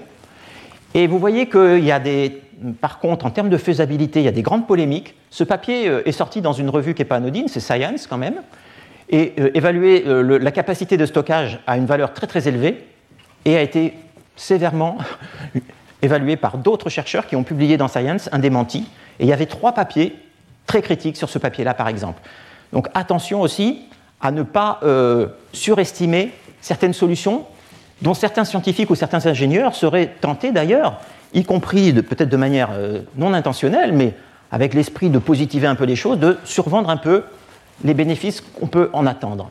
Parce que par ailleurs, en termes d'efficacité, donc, on a éventuellement une efficacité qui est beaucoup plus forte sur des méthodes qui, au contraire, ne sont pas du tout considérées actuellement par le GIEC. Donc, ces méthodes euh, de modification du rayonnement solaire, dont je ne suis pas du tout un fervent défenseur, je suis, euh, avec un collègue, le premier à avoir encadré une thèse sur ce sujet à Météo France, et j'ai dû faire face à pas mal d'hostilité de la part de certains collègues qui considèrent que éthiquement, c'est en partie cautionner ce genre de technique que de les étudier.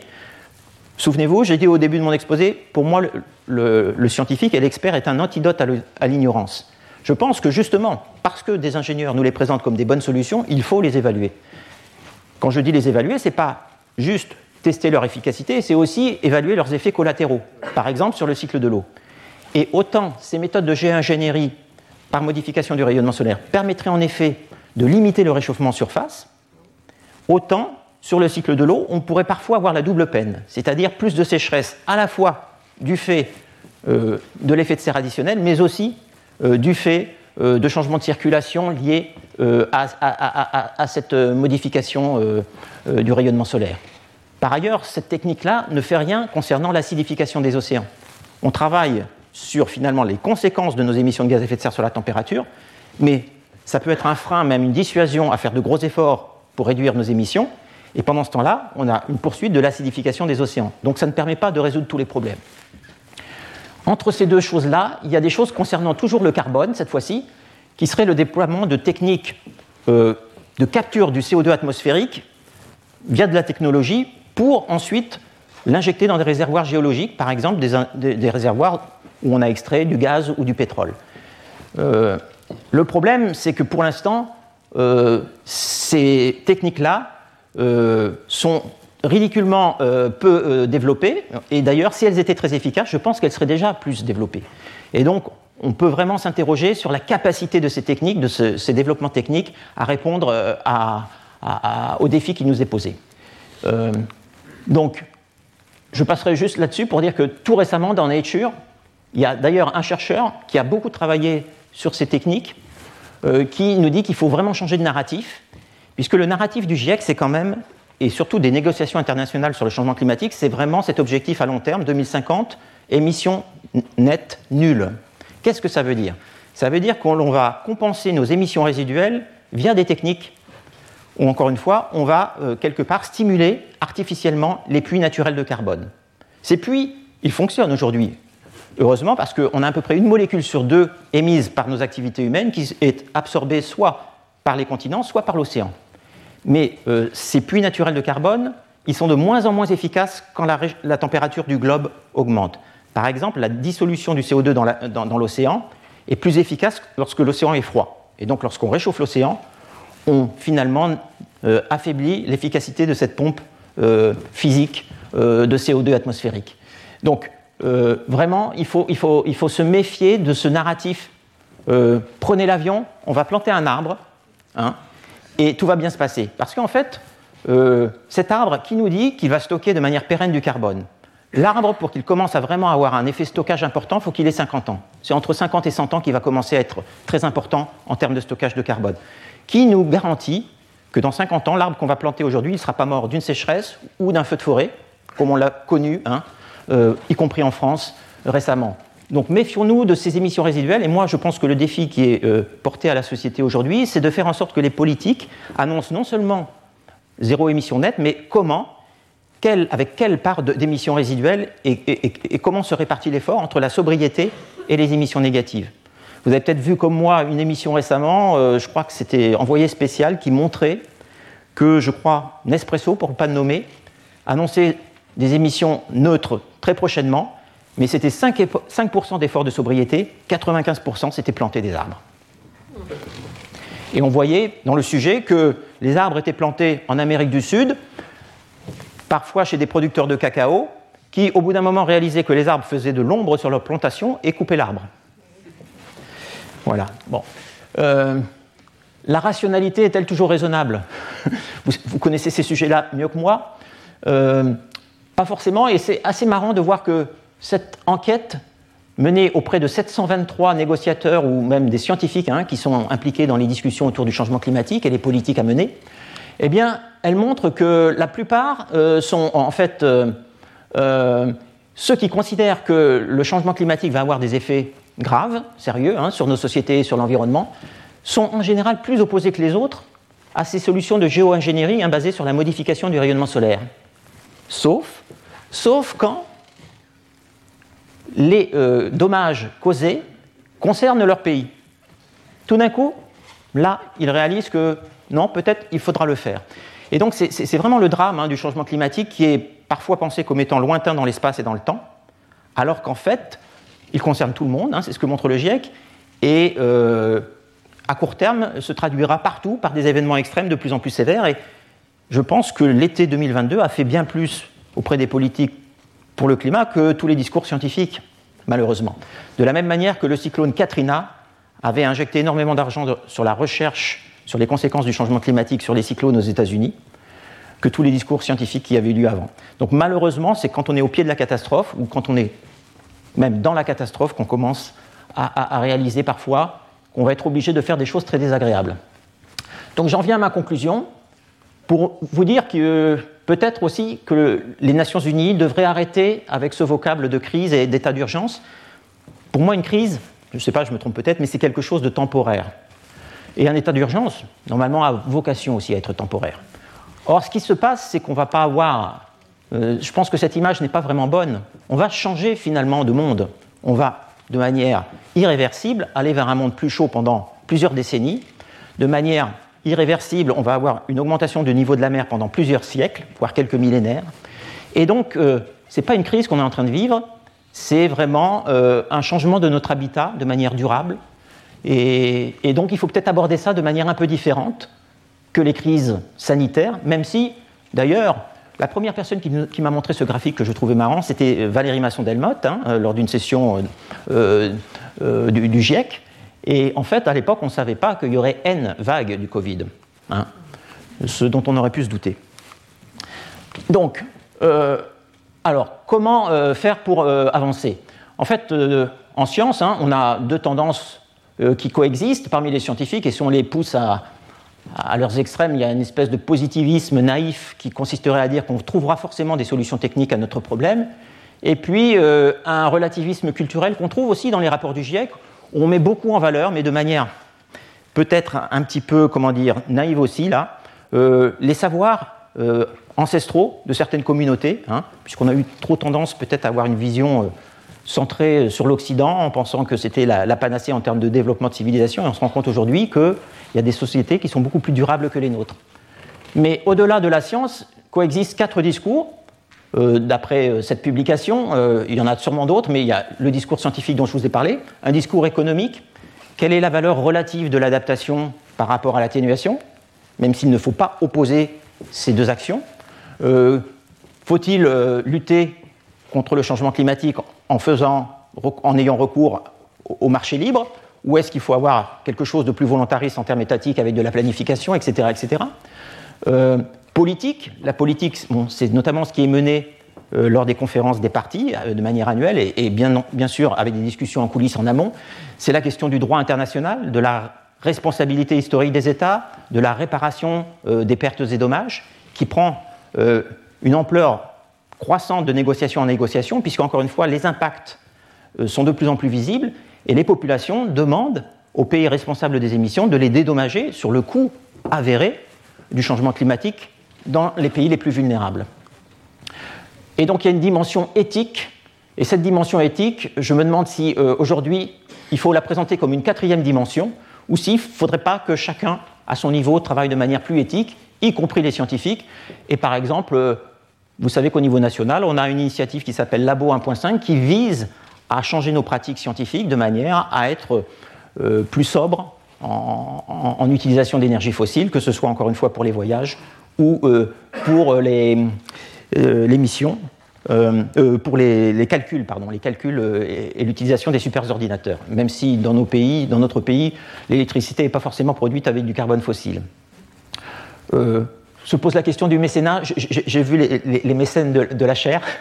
J'ai vu qu'il y avait Total Énergie. Bon, nos comments, mais chacun se fera son opinion. Aujourd'hui, euh, ces grandes entreprises sont quand même euh, devant, face à des responsabilités. On considère qu'il y a une chance sur deux de dépasser 1,5 degré si on ne fait qu'utiliser les infrastructures existantes en termes d'exploitation du carbone fossile. Donc vous voyez bien que si on installe de nouvelles infrastructures, hein, on va au-devant de grandes difficultés. Donc, euh, la deuxième chose, c'est que on peut opposer différents discours, par exemple celui de 19 députés LR qui avaient dit euh, en 2020 dans Le Monde, soyons réalistes, le Covid a montré l'impossibilité d'atteindre la neutralité carbone, sauf à vouloir une économie qui tourne au chômage de masse. Et je pense que ce discours-là, il faut l'entendre, et il faut que nous soyons à même peut-être de prendre suffisamment de recul pour savoir si finalement euh, l'homme est au service de l'économie, l'économie au service de l'homme, ce genre de discours. Quoi.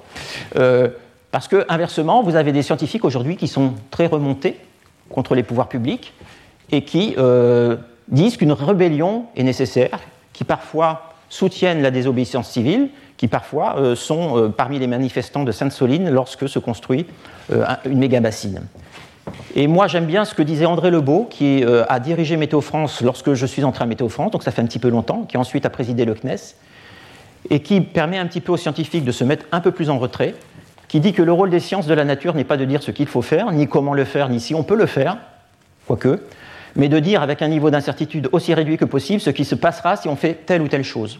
La décision finale, c'est celle euh, du peuple en démocratie, euh, mais c'est en aucun cas une, euh, voilà, une aristocratie des experts. donc, ma dernière slide pour dire quelques mots. Je sais qu'il y aura deux autres interventions concernant les groupes 2 et 3.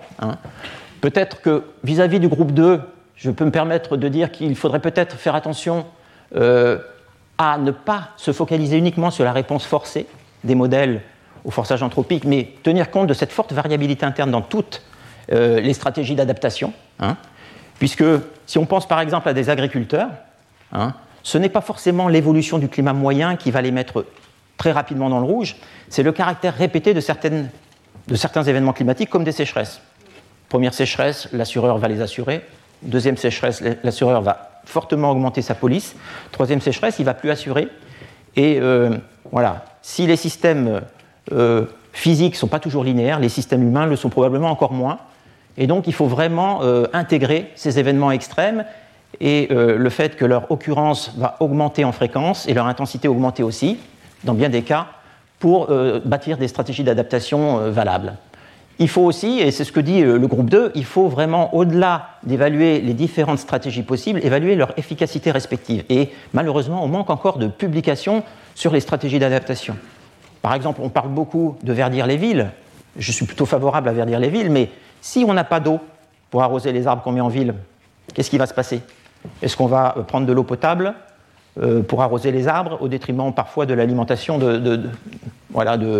Bon, il y aura des arbitrages compliqués. Je pense qu'il faut verdir les villes, mais encore une fois, il faut aussi euh, songer aux espèces qu'on va y mettre, etc., etc. Il faut aussi perméabiliser les villes pour euh, favoriser l'infiltration de l'eau et éviter les inondations en cas de forte précipitation. Et puis, il faut s'interroger sur les limites non seulement financières, mais physiques à l'adaptation. Il y a des limites physiques à l'adaptation, encore une fois. Le niveau des nappes, à un moment, bah, il n'y a plus rien dans la nappe. au Maroc, ils ont développé une agriculture d'exportation en faisant par exemple pousser des pastèques au milieu du désert, et ça a un impact désastreux sur le niveau des nappes. Vous avez le cas de la mer d'Aral aussi, où la riziculture à outrance a, fait disparaître la quasi-totalité de la mer d'Aral. Comme quoi l'Anthropocène, capitalocène, oui, certes, mais en fait, c'est plus profond que ça. Hein. Ce n'est pas que dans les systèmes capitalistes qu'on dilapide parfois les ressources, lorsqu'elles ont au départ peu de valeur. Euh, et les conseils, ou les suggestions au WG3, c'est peut-être, encore une fois, de travailler sur la résilience des solutions d'atténuation. Bon, et je vais arrêter là. Hein. Encore une fois, l'idée, c'est de travailler de manière plus interactive et de fermer la boucle, c'est-à-dire que, encore une fois, les informations du WG1 sont utiles pour bâtir des scénarios d'adaptation, mais les impacts dont témoigne cette évaluation peuvent avoir aussi des effets sur certaines des stratégies euh, d'atténuation, par exemple, encore une fois, le stockage de carbone dans les sols ou la végétation. Vous savez qu'à l'occasion de la COP 21, notamment l'INRA avait fait valoir un, programme 4 pour 1000 qui consistait à stocker beaucoup plus de carbone dans les sols en ayant des pratiques agricoles différentes. Certes, on peut stocker plus de carbone dans les sols, mais aujourd'hui l'INRA est beaucoup moins optimiste par rapport à ce ratio de 4 pour 1000. Et encore une fois, lorsqu'il y a sécheresse, les sols émettent du carbone vers l'atmosphère. Donc il faut de l'eau, encore une fois. Voilà. Merci pour euh, votre attention et désolé si j'étais un peu long, peut-être 5 minutes en trop. Retrouvez tous les contenus du Collège de France sur www.colège-2-france.fr.